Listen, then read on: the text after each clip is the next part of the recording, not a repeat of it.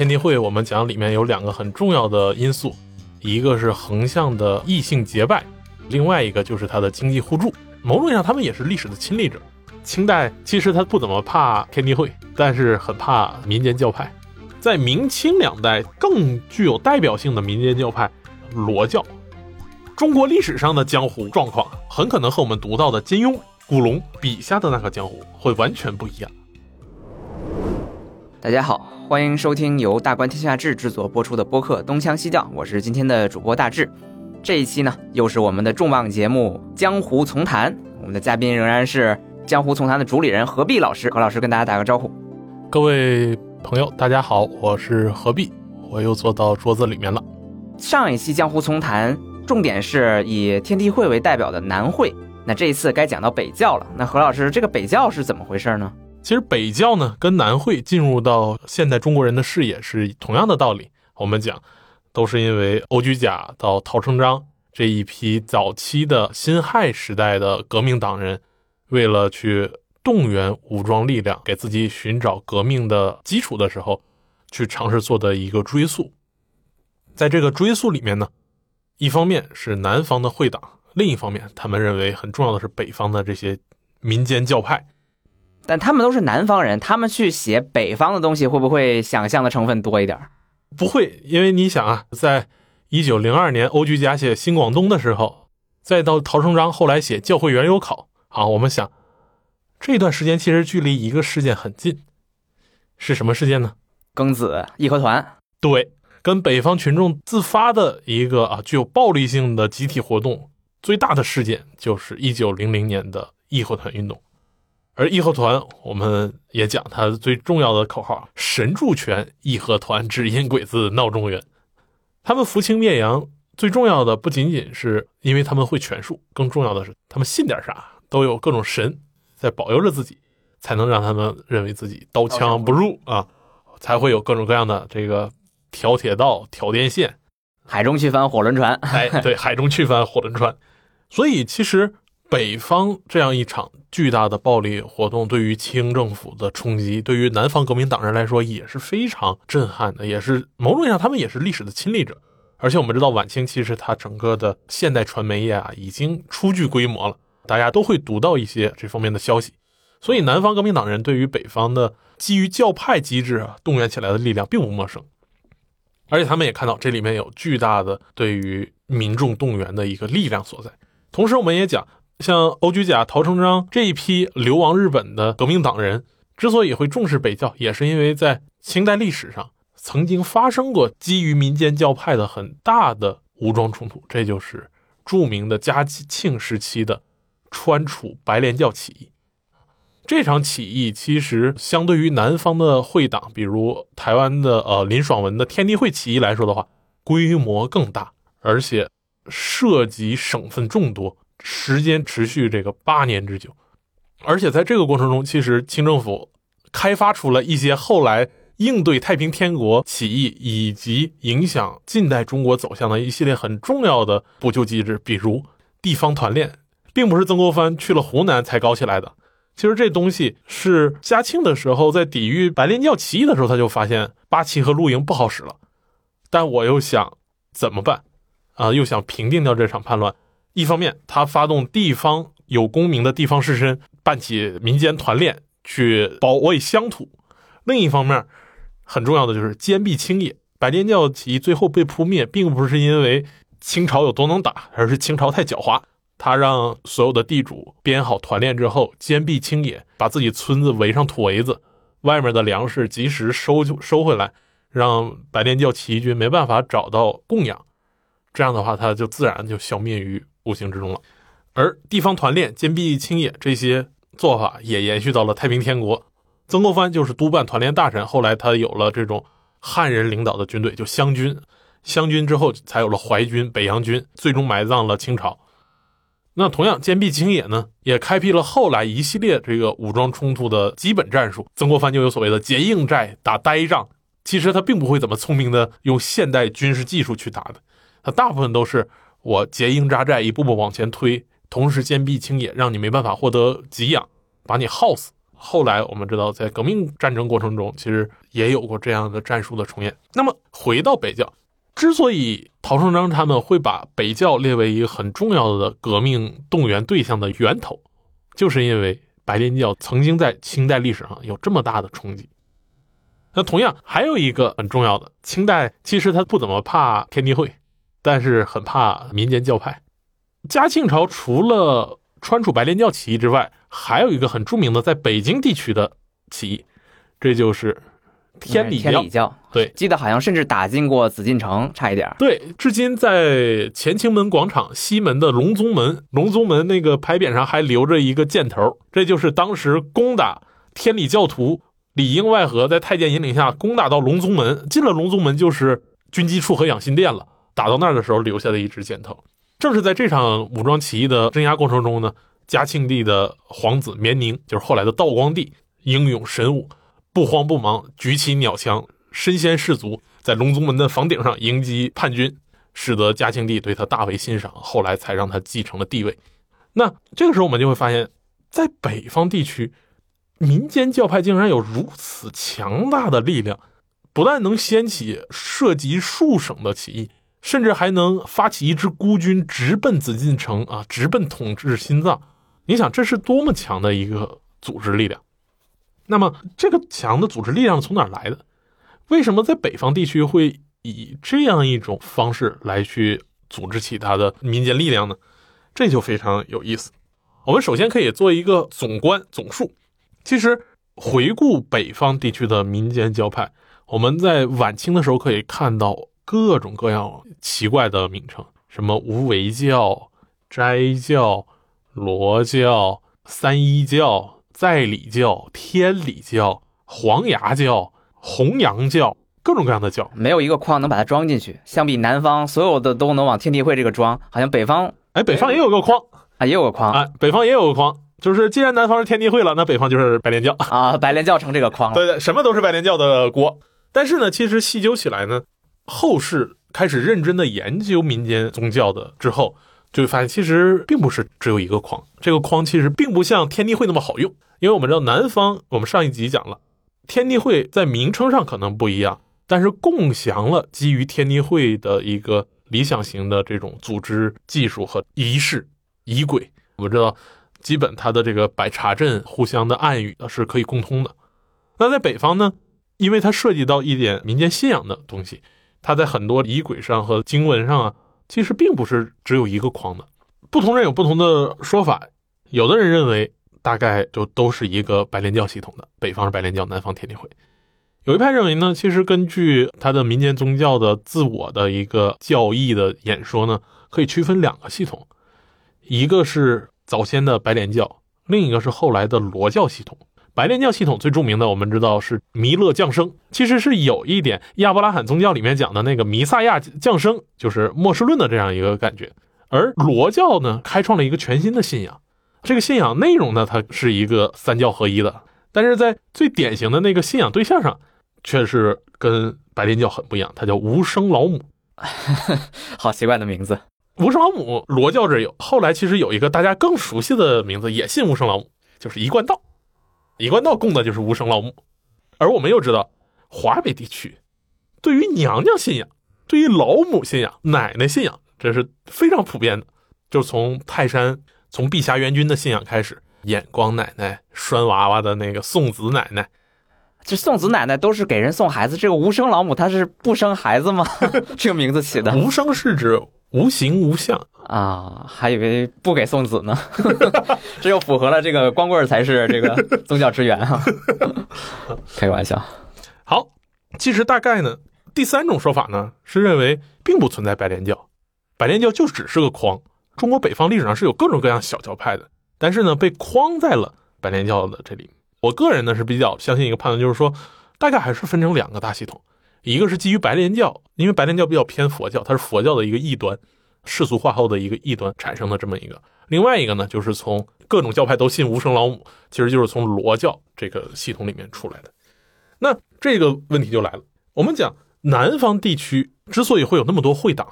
它是像刚才你讲，光棍是会党的力量之源，在所谓的江湖地区，重要的商道上参与其中的工作者大量是青年到中年男性，因为长期漂泊在外，也就没有家。同时，他又不从事农业生产，会有一些额外的财产积累。同时，他们又有互帮互助的这种社会救济需要，才会拜把子结会，结成一个个社会自组织。一方面是自我的救济，一方面对外呢，他也有争勇斗狠、相互械斗的这么一个需要，争地盘，所以才有了那么多暴力团体。所以，这个会党才有暴力团体的这种属性。但是在北方就不一样了，北方。它的大部分的参教的人群，并不是我们所熟悉的经典意义上江湖人士，恰恰相反，北方参教的大部分都是村里的渔夫渔妇，是一个非常在地化这么个人群，去参与到各种民间教派、民间信仰里面。那为什么会这样？其实这个历史追溯反而要比南方的会党更早。北方教派的兴盛，同样有着非常现实的社会救济需要。而这个历史转折点，并不在明清，而在蒙金。我们知道，蒙古帝国的崛起，第一个征服对象是谁？是金朝。这北方历史上，金朝为什么崛起呢？是因为他受辽朝的压迫太强，年年要供鱼，受到这个辽朝皇帝的压迫，他们要反对。而金朝崛起到后期呢，他们其实一直是在防备着北方的草原。那蒙古强大之后呢？他要反抗金朝皇帝的这样一个征伐和对于蒙古草原的压迫。而我们知道，蒙古帝国的征服过程是非常血腥、非常残酷的。你只要稍作强力抵抗，没有直接投降的话，城破之后一定要屠城的，以此来不断的形成向外的震慑感，去吓破其他敌人城市。所以，蒙古征伐整个金朝的过程中，其实金朝统治的地区就是现在的中国北方地区，包括华北、关中、山西呀，以及陕北高原这个地带。在这个过程中，有大量的杀戮，而这个大量的杀戮就导致了这个地方有很多漂泊的孤儿啊，失去丈夫的寡妇啊，官夫啊，无依无靠的老人啊。那这些人怎么去实现社会救助呢？这一时期。金庸武侠小说里面很重要的一个流派诞生了，不会是丐帮吧？啊，当然不是，丐帮是大宋的，那就是王重阳建立的全真教。我们知道，王重阳在关中地区传教，正是金末时期，但是他在关中地区传教并不成功，他走到了山东，才把教传播，收了七个弟子，其中这七个弟子里面有个人很著名，就是丘处机。丘处机把全真教发扬光大之后。成了三方争夺的力量。当时，一方面，蒙古已经拿下了现在的北京地区，金朝已经迁都到了开封，步了宋徽宗的后尘；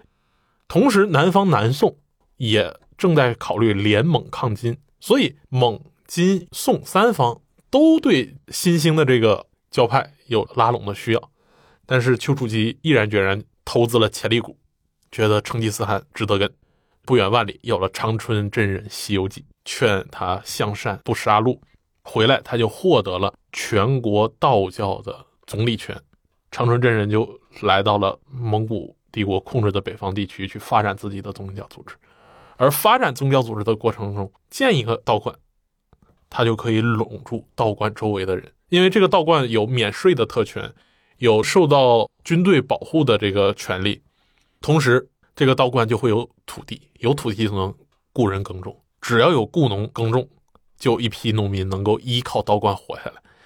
那这些农民反正都在道观周围耕种了，我就干嘛？我就可以信全真教，我就全家入教。所以全真教派的这种快速的繁殖和这个发展，一方面有宗教传播的需求，同时呢，它更多的也是一个在蒙金战争过程中，北方社会遭到暴力冲击后。劫后余生的人需要社会救济、相互帮助的一个需求，才会让他这么快速的这种发展。在当时，你想全真教在兴盛的时候，一度在北方地区有四万余座道观，可以说一个县里面就有十几座或者是几十座，所以在北方地区就奠定下来了一个基础。这个地方要想实现社会救助，一般大家都信点啥？要信个教，而这个教往往会有它的一些宗教特权，它吸收了佛教的禅宗思想和儒家思想。把它三教合一，王重阳这个人呢，核心就是我们道教之前都是画符，真的去练那个水银丹砂、铅丹、白铅炼成的外丹去服用，这人一吃就死。我们改了，我们从这个佛教啊、儒家这些吸收新的思想，我们修炼内丹，让人养生健康。他把教义改了以后呢，融汇了儒释道三家的这个传统，所以北方的这种新兴宗教一开始就是要把各种宗教都汇在一起的，这就奠定了后来我们看到的民间宗教会千奇百怪啊，什么东西都会吸收的一个特点。很快呢，全真教在忽必烈时期跟藏传佛教的这样一个对抗过程中就败下阵来，因为我们知道忽必烈是支持佛教的，他是很信仰藏传佛教的。但是相同的事情又在佛教身上上演了一遍。元朝朝廷给佛教寺院一系列特权，然后北方底层的民众依靠佛教寺院的印币来去实现社会救济，所以北方地区在元朝的时候就打下了这样一个底子。大家对于社会自组织的理解，是以参加到某个教派拜师的方式组成的一个金字塔形的这样一个结构。后续明清之后，我们看到这些民间宗教都是以入教、拜师层层发展。上一期我讲，就像一个庞氏骗局的金字塔一样，一个教主底下第一辈徒弟有十个。第二辈儿每个徒弟再有十个徒孙，第三辈儿每个徒孙又都有这个十个徒玄孙。你让我想起了相声界，不要这么说啊！那我们相声界是个很健康的，就这么一步一步扩大发展。这是北方地区为什么会以宗教的方式来去实现社会子组织的一个很重要的历史源头。那么讲到在这样一个背景下，那白莲教是怎么发展起来的？我们讲白莲教很早，罗教很晚。白莲教最早是可以追溯到宋代的白莲宗，其实是佛教的一个世俗化的异端。白莲宗核心的就是讲这个弥勒降生、末世浩劫，然后大家要通过信仰这个门派来实现末世的渡劫，其实是带有一种中国文化里面少有的一种末世思想的东西。这个东西在传统文化里面是很少见的。白莲教在南宋发展出来的时候，有识之士觉得这是一个哄骗渔夫渔妇的东西，是用这个恐吓的方式、虚无缥缈的末世思想来去恐吓渔夫渔妇，来去信仰他的这么一个异端，就被驱逐。但是，同样是到了元朝，他却大大的发展。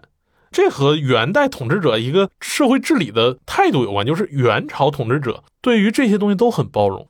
我不管你是不是异端，你只要拢住了一帮人。我就愿意给你点头衔，你就继续把这帮人拢住，能够帮助我实现社会治理。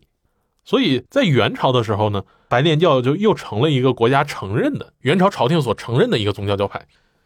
但很不幸，到了元朝末年，民不聊生，他的末世思想就再次泛滥，就有了那个很著名的“十人一只眼，挑动黄河天下反，弥勒降生，明王在世”，打着这个旗号的就是红巾军。而红巾军里面很重要的一个将领就是朱元璋。于是元末的白莲教大起义成了朱元璋建立明朝的一个先导。哎，这个插一句，这金庸在他的小说里把朱元璋的起源附会成明教，这明教和白莲教有关系吗？这就像我上集讲的，天地会是个筐，什么都可以往里装。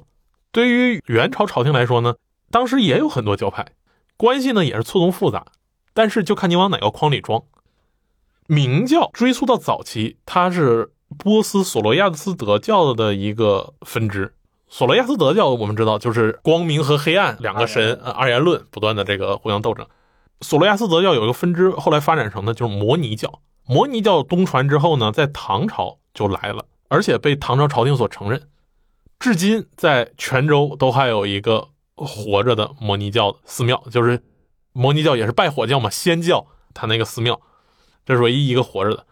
但是很不幸，就是唐武宗灭佛的时候，把摩尼教一起灭掉了。同时，又是因为谐音梗的问题，摩尼教简称魔教，那魔教就不好。摩尼教的一个习俗呢是吃素，通过吃素来去修行，来去达到对于信仰的一个实现。所以当事人呢就说你这是吃菜是魔，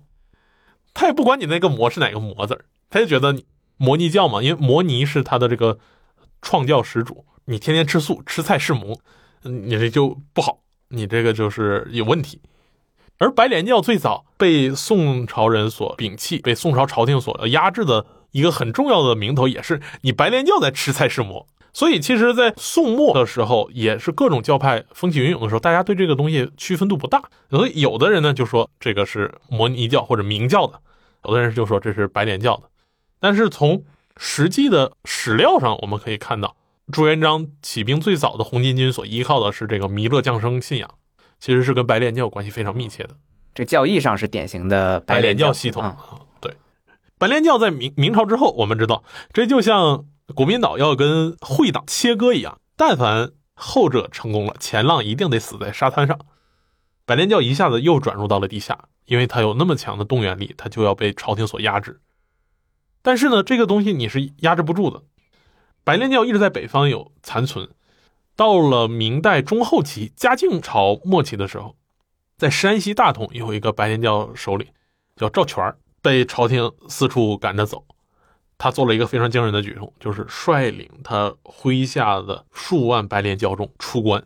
投奔了俺答汗。所以在嘉靖三十二年，一直到隆庆四年和议，这么大概十几年的时间里面，俺答汗能够不断的入塞，造成了明朝所谓的南倭北虏。好，我们去看那个《大明王朝一五六六》，虽然是一个虚拟的电视剧。但是我们都知道，那里面明朝面临着两个大的威胁，一个是南方的倭寇，一个是北方的蒙古。而这个时期最大的威胁就是俺答汗从现在的呼和浩特进犯大同、张家口一带。而俺答汗之所以能这么快速成气候，并不是因为俺答汗自己突然聪明了，而是有一批带路党、带路党赵全这一批长期生活在长城沿线的人。对于明朝的九边防御非常熟悉，而且赵全自己就是一个军户军籍，他对这个防御系统非常熟悉，对地理也很熟悉。带着人投奔到俺答汗之后，他手下的人又会盖房子。我们都知道，蒙古人最早一直是住这个蒙古包的，他没有定居的传统。而恰恰是这一批外逃的白莲教徒，里面有木匠，里面有瓦匠，里面有会砌墙的，就创造了最早的蒙古所谓的板生，就是村庄，以及最早的呼和浩特城。就都是他们帮着俺答汗建起来的，而赵全这批人又很熟悉九边的防御状况，俺答汗就以他们为先导，去不断的入侵。所以为什么明朝嘉靖后期北虏的军事压力会那么大，并不是蒙古人之前不进犯，蒙古人年年都会进犯，但是有了这一批投奔的白莲教众之后，他们对于九边防御更熟悉，能够造成更大的危害，以及能够更顺利的进入到关里面去劫掠。所以这个时候，我们就会看到白莲教在明代中后期这一段还有着很大的这样一个作用。随着明清鼎革之后，那白莲教再一次的出现在人们的眼中，那就是我们刚才讲的非常熟悉的川楚白莲教大起义。这是到嘉靖朝的时候，那这是白莲教的这样一个发展历程。那么除了白莲教之外呢，在明清两代更具有代表性的民间教派，是我们刚才讲的罗教。这个罗教的创始人呢，北京密云的。他祖籍是山东吉密的，但是我们知道，明代的军籍他是要随军会迁移的嘛。他是个山东吉密的军籍，但实际上是住在北京密云，顺天府密云人。这个人叫罗梦红，然后他就有点类似后来的美国那个摩门教，重新受天启写了《摩门经》，他自己呢搞了罗教宝卷五种，就五部宝卷作为他们罗教的这样一个起始的一个经典。他们信仰的核心就是无生老母和真空家乡，其实，在总体思想上跟白莲教很类似，都是要讲人是有个最终归宿的，这个世界是有末日的，你为了最后的救赎，你得去信仰无生老母，然后你最终你这个人才能回到真空家乡里面去，去获得一个圆满。但是这些宝卷吸收了明代当时各种各样的地方性的思想，你比如。有一些非常土的那种乡里的儒家的士大夫给你写的劝世良言，教你怎么去做好事儿。为什么叫宝卷？就是佛教有那种劝人向善的这种世俗读物印刷出来的，这是佛教的宝卷。然后他也吸收了这种宝卷形式去写罗教的宝卷。罗梦红在成化年间，其实是明朝中早期创立了罗教之后呢，迅速的就把它发展了起来。其实这一点和后来的赵全信白莲教有着异曲同工之处，因为我们知道明朝在土木堡之变之后，其实北方整个城沿边地带面临着巨大的军事压力，但同时除了军事压力之外，驻扎在京城周围的这些军户还要同时承应着京师皇帝的各种各样的差役需求。本来他们是军户，就是服兵役，然后皇帝也知道我自己城里有啥事儿，比如我想盖个宫殿，宫殿、修长城，他们需不需要？要啊！我会发现我直接征伐个民户，影响他们农业生产，他们就不会交税了。反正你们军户也是本来就是要打仗的，他就大量的从军户里面征发差役，因为很长时间他也不一定打仗。那你军户待着干啥？过来给我盖房子，给我盖城墙。这种大量蒸发其实导致明代的军户的生存状况很差，生活压力很大。那我就有了这个问题，我就开始有社会救济和社会互助的需要了。于是罗教来到了军户的面前，入教吧。难怪在北京密云呢。对，就是北京密云的军户啊，罗梦红就搞出了这个东西。所以我们会看到，无论是南会还是北教，它的一个基础的逻辑和需求动力都是社会救济，要社会互助。白莲教在蒙金之际的大发展也是因为社会救济，但是它会采用什么样的组织技术，会采用什么样的外在的形式，这是具体的跟历史特定的环境有关。那么罗教的一个发展，当它扑向了整个华北平原之后，就开始迅速集中到华北地区一个交通大动脉上。京杭运河，我们知道，京杭运河在明朝的时候就承担着从江南向北京运送漕运粮食、各种生活物资品的，以及支应整个以北京为中心的东半部的这样一个九边防御的物资的一个很重要的通道。而这个通道上最多的什么人？曹公。曹公，嗯，要拉船，对，因为大运河嘛，其实它的这个水道形式并不像天然河流那样能一直的顺流。从长江以北向山东这个泰山、黄河这一脉走的时候，它是其实是逆流的，呃，一步步海拔在变高，然后过了泰山、丘陵地区，再往下的时候，它才是顺流的，就需要大量的漕运工人拉船的，然后在各个码头去搬运的。所以整个北方地区虽然大部分都是走陆路的，但恰恰是漕运这个系统跟南方一样，跟江湖上的人一样是要走水运的，然后他就养着这么多的漕工，呃，后来。乾隆朝要罢漕运改海运的时候，乾隆说：“我并不是不知道海运比漕运便宜，但百万漕工衣食所系，断不可废。”我们就知道这一条大运河上养了多少人。那么罗教会快速的在漕运系统里面发展，因为它这个原理就和南方的江湖人士的需要一样，漕工有大量的社会互助的救济需要，他们也是长期在外跑运输，各种家庭生活是无法在家乡完成的。有意外的话，他需要有人发丧；年老之后，他需要有人有地方能养老。那么有这些需要了之后，民间宗教就快速侵入到了系统里面，影响了整个这个漕运组织。因为我们知道罗教它是一个金字塔型的结构，它能很好的把这些人给组织起来，不需要你互相歃血为盟，你只要信师傅，师傅信师傅，一级一级的能快速把人组织起来。只要组织了起来，大家就可以聚敛钱财，把钱财聚在一起，跟南方的会党一样。我就可以找块地买地，甚至买个庙，能够在这个庙里面做一些社会慈善，让失业的老船工可以在这里面养老，死去的人可以在庙里面做法事，甚至这个庙还可以有一些公共的田产，去雇人种田。但是我们知道，这个庙正常情况下它是供佛的，但这是罗教的庙，这曹邦罗教的庙，它里面就会供什么？它就大量的会供无生老母啊，供罗教的内部的信仰，而有庙。有操工，有组织，对于国家来说，这是一个极其不稳定的因素。所以，从明代到清代，对于曹邦的治理，一直伴随着跟罗教以及罗教的其他分支，比如斋教、比如无为教这些各种各样其他的名目，就整个大罗教系统在漕运地区的这样一个发展。其实朝廷一直在瞅这个事，但是时间的转机呢，来到了清末。清末有一件很重要的事，就是在一八五三年。我们知道那一年，太平军攻破了金陵，定都天津，而且沿着大运河沿线就开始北上北伐，这就意味着漕运就断了，整个漕粮系统就断了。然后清朝就改成海运了，想办法从海运绕过去，去直接供给京师，所以整个漕运系统就解散了。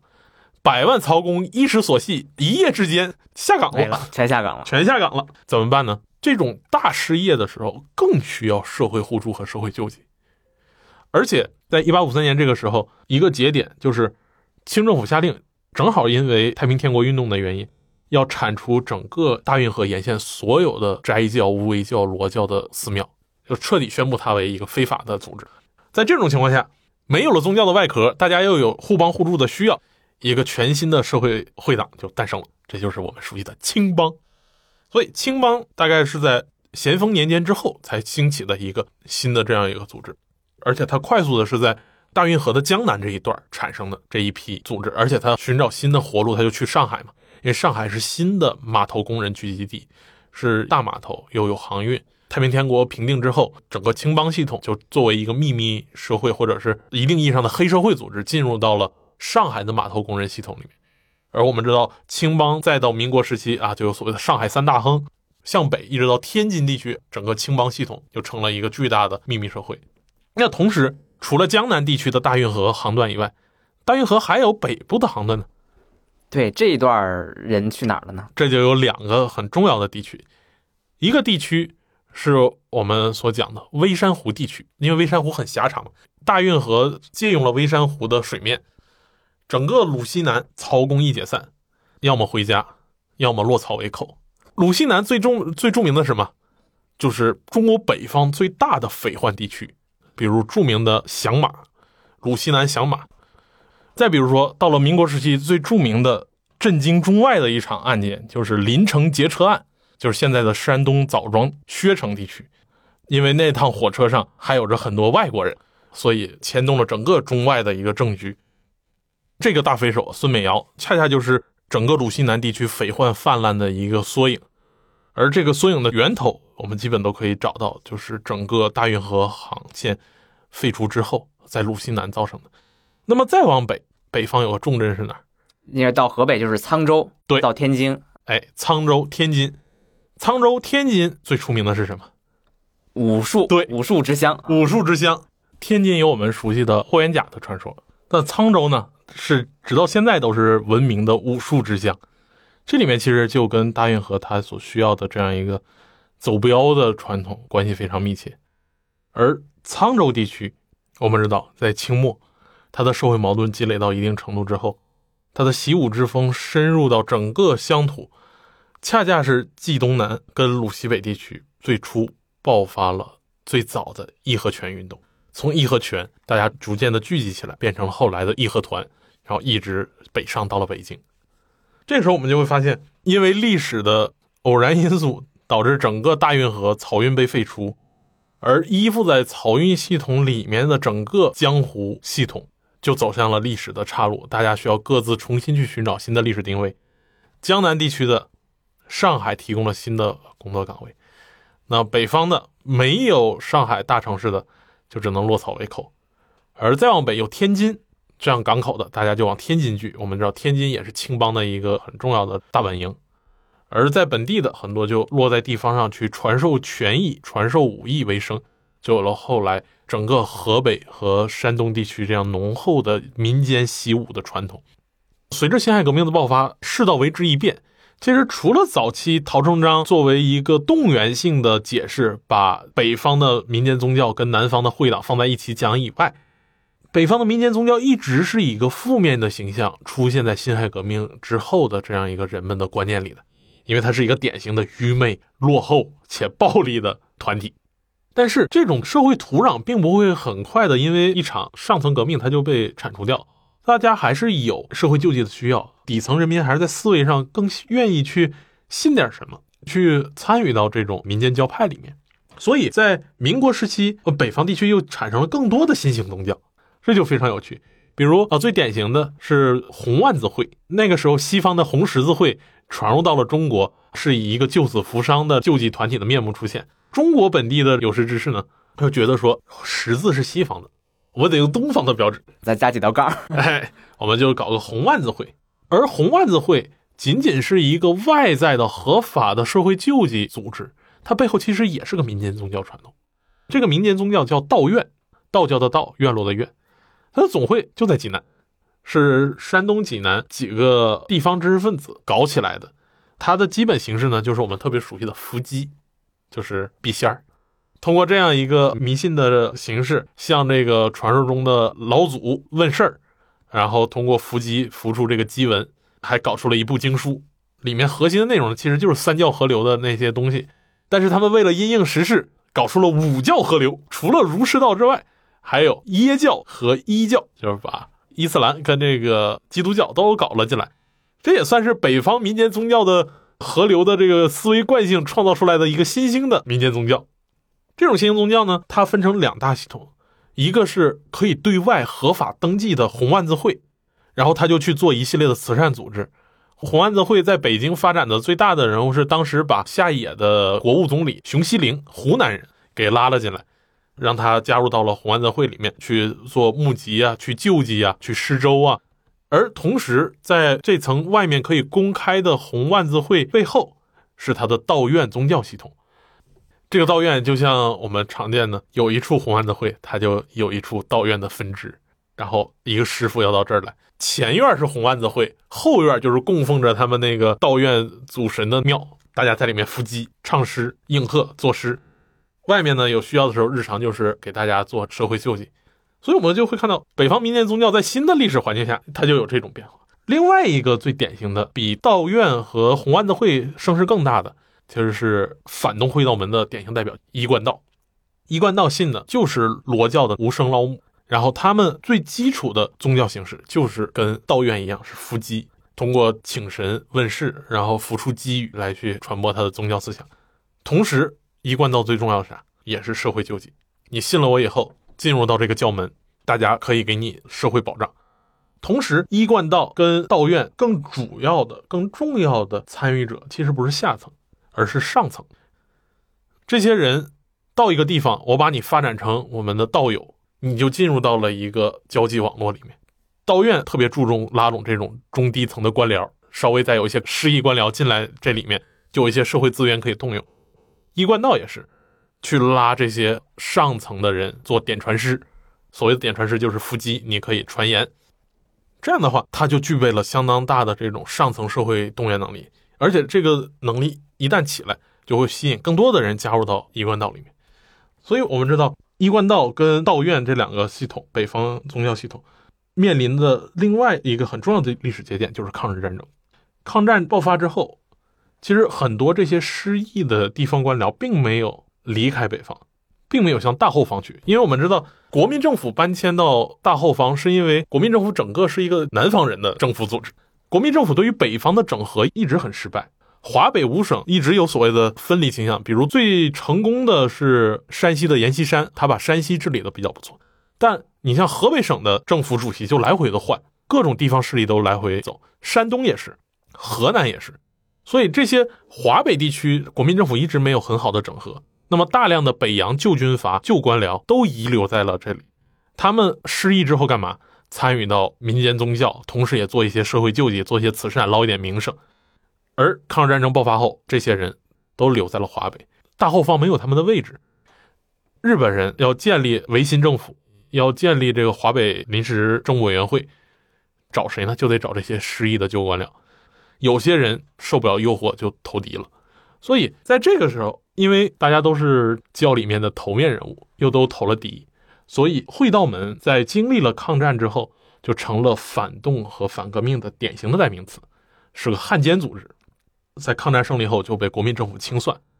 然后国民政府清算之后又被人民政府清算，因为你这个要彻底的打掉，你这是个封建愚昧的组织，所以我们就会看到北方教派民间宗教的这个系统，它的这种声势其实一直是要比南方会党系统动员能力要更强，因为它的组织形态是一个自上而下的金字塔式的组织，同时它有非常坚固的这样一个思想信仰作为约束。但是近代它走到了巅峰之后，迅速的就因为各种各样的历史机遇走向了衰落。所以南教北会，今天我们一讲秘密社会，它总体而言都是一个负面的、一个落后的、一个愚昧的代名词。但是，正如这两讲咱们一直强调，之所以这些社会自组织会发展起来，一个很重要的原因，就是在特定的历史节点上，民间普通人是有社会互助需要的、社会救济需要的，而如何去实现这个社会救济？在不同的地方，不同的社会组织要素会发生作用。在南方，它就是这种异姓兄弟，在江湖人士，在这种航运、水运、商路这种系统里面，大家去互帮互助。北方呢，就是它的地方社会，在这种重大的战乱的时候，他要想实现社会重建，同时也有大运河这样一个要素，他要想实现社会救济，想去寻找自组织的时候。基于寺院、寺庙和民间教派的这么个社会运作机制就会形成起来。这个时候，我们就会看到，在北方就呈现了一种民间宗教异常发达的一个局面。所以，我们回过头来再去看中国历史上的江湖状况，很可能和我们读到的金庸、古龙笔下的那个江湖会完全不一样。你要真穿越历史现实的话，你遇见的大概率不是小龙女和杨过，也不是郭靖大侠在那儿打仗，